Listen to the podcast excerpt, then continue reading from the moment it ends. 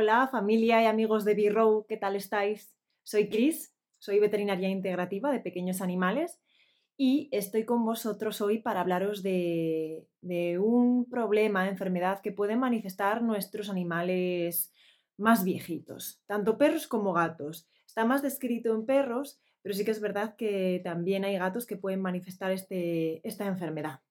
Y es el síndrome de disfunción cognitivo.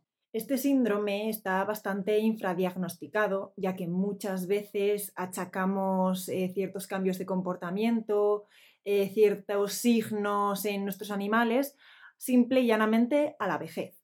Y hay veces que debemos darle una, una cierta importancia, ya que muchas de estas, muchos de estos cambios que ellos pueden manifestar llegada a cierta edad pueden ser tratados y mejorados aumentando la calidad de vida en estos pacientes. El síndrome de disfunción cognitivo es un desorden neurovegetativo que cursa con una pérdida progresiva de la cognición, con unos cambios en la conducta de estos animales. El envejecimiento normal en todos los animales sí que es verdad que cursa con una reducción de la capacidad de adaptación al entorno, lo que hace que los animales no se comporten de igual manera a los estímulos con los que ya han estado familiarizados y pueda haber problemas de comportamiento el síndrome de disfunción cognitivo se ha equiparado a la demencia senil en personas o a la enfermedad de Alzheimer, ya que se ha visto que la estructura de los perros con síndrome de disfunción cognitiva es bastante similar al cerebro de personas enfermas de Alzheimer. Aparte, los animales con síndrome de disfunción cognitivo pueden manifestar otros procesos a nivel del sistema nervioso central, como alteración de los vasos sanguíneos del cerebro, estrés oxidativo, o acúmulo de unas proteínas llamadas proteínas beta amiloides, que son las que se han encontrado en cerebros de personas con Alzheimer. Todo ello lleva a la pérdida de neuronas y a la atrofia de la corteza del cerebro, lo que lleva a la aparición de síntomas característicos de este síndrome. No todos los animales que envejecen llegan a desarrollar este síndrome de disfunción cognitivo y hay factores de riesgo. El primero sería la edad, ya que los cambios que sufre el cerebro predisponen a este síndrome. En cuanto al sexo, se ha visto que las hembras tienen el doble de probabilidades de padecerlo que los machos y en cuanto a la castración, se ha visto que los machos castrados tienen el doble de posibilidades de manifestarlo que los no castrados. Incluso machos enteros tienen menos probabilidades de que progrese de un estado leve a severo. Esto determina el efecto neuroprotector de las hormonas tanto en machos como hembras enteros. En cuanto a las razas, no se ha visto ninguna raza con mayor posibilidad de padecer este síndrome. Sí que es verdad que las razas grandes no tienen tanta esperanza de vida como las más pequeñas, lo que puede justificar que no manifiesten tantos cambios a nivel del sistema nervioso central suficientes como para llegar a desarrollar el síndrome de disfunción cognitivo. En cuanto a los signos clínicos, puede haber una gran variedad de sintomatología que manifieste el animal. No todos manifiestan los mismos síntomas, ni los manifiestan todos, pero es importante que si en algún momento veis que vuestro perro gato que ya tiene cierta edad empieza a hacer cosas raras, sería importante evaluar para descartar que no esté manifestando un síndrome de disfunción cognitivo. En primer lugar, podemos ver en estos pacientes desorientación.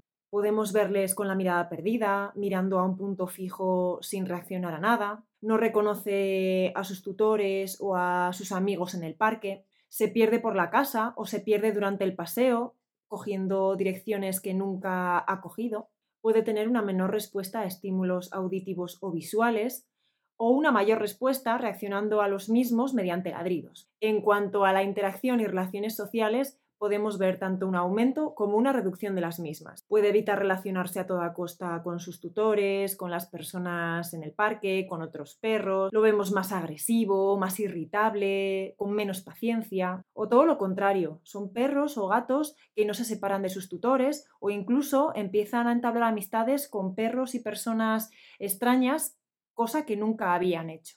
En cuanto al ritmo sueño-vigilia, estos individuos suelen dormir mucho durante el día y durante la noche se la pasan deambulando, lloriqueando, con cierta ansiedad, ladran, solicitan atención, no dejando dormir a sus tutores. Pueden manifestar alteración en sus hábitos higiénicos, como si se les hubiese olvidado dónde tienen que hacer sus necesidades. Lo empiezan a hacer por la casa, lo hacen incluso en sus camas o en los sofás donde descansan. En cuanto a su actividad diaria, puede ocurrir tanto un aumento como una disminución de la misma.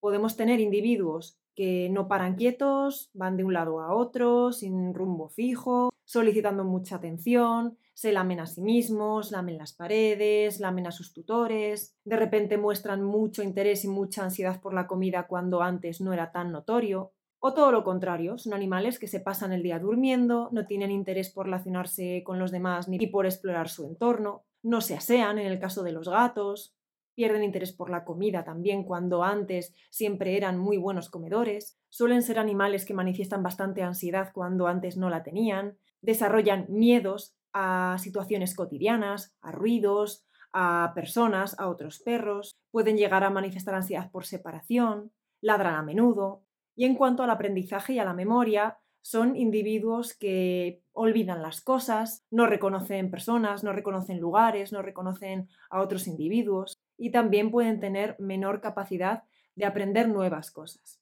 Para saber realmente si nuestro animal está desarrollando un síndrome de disfunción cognitivo, es muy importante un chequeo completo en nuestro veterinario. Es lo que llamamos un chequeo geriátrico, que engloba un examen físico completo, incluyendo un examen neurológico, analítica de sangre completa, ecografías y radiografías. Y en algunos casos convendría hacer una resonancia magnética para determinar el estado del sistema nervioso central.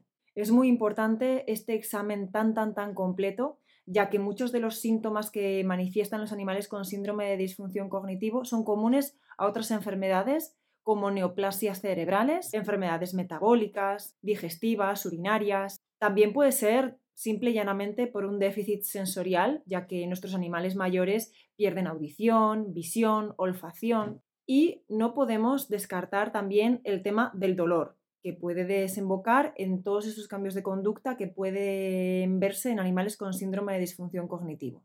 Aún así, el hecho de diagnosticar algún problema orgánico o tumoral en nuestro animal no descarta el síndrome de disfunción cognitivo, ya que pueden coexistir ambos problemas en un mismo animal. El tratamiento del síndrome de disfunción cognitivo vendría a preservar la calidad de vida y la salud de nuestro animal geriátrico. Todos sabemos que los animales mayores en cuanto a nutrición tienen unos requerimientos un poco diferentes a cuando ellos eran jóvenes y hay que adaptar la dieta al estado en el que nuestro animal se encuentre en ese momento. Obviamente una dieta basada en alimentos naturales, va a ser lo que mejor les va a venir a todos los niveles. Además, hay suplementos que van a favorecer la función cerebral en estos pacientes, como pueden ser los ácidos grasos esenciales omega 3, los triglicéridos de cadena media, que suponen energía para las neuronas, de manera que evitamos su pérdida, antioxidantes como el resveratrol, la coenzima Q10, muy importante para prevenir el estrés oxidativo, y plantas como el ginkgo biloba, que se ha demostrado que tienen una función protectora de las neuronas, aumenta la capacidad cognitiva, reduce la ansiedad en estos pacientes y también tiene acción antiinflamatoria y antioxidante, muy interesante en animales geriátricos. También hay fármacos que ayudan a evitar la progresión del síndrome de disfunción cognitivo, Aparte de todo esto, el manejo del entorno va a ser muy importante para estos animales. Enriquecimiento ambiental, un ejercicio físico moderado, habiendo descartado el dolor, manteniendo las rutinas sin hacer grandes cambios para no generarles más estrés y ansiedad, habilitarles un área en casa para que puedan hacer sus necesidades y desde luego no reñir, porque no lo hacen a propósito. Son animales que tienen una enfermedad y hay que tratarles con muchísimo cariño. Pues ya sabéis, si en algún momento vuestro animal empieza a hacer cosas raras, no, no lo dejéis pasar, no lo achaquéis a la edad, que puede ser que sea debido a un envejecimiento normal, pero también hay cosas para hacer que el envejecimiento sea eh, lo más cómodo y lo más progresivo posible, siempre buscando la calidad de vida de nuestro animal. Espero que os haya resultado de interés este tip y nos vemos en el próximo. Hasta luego.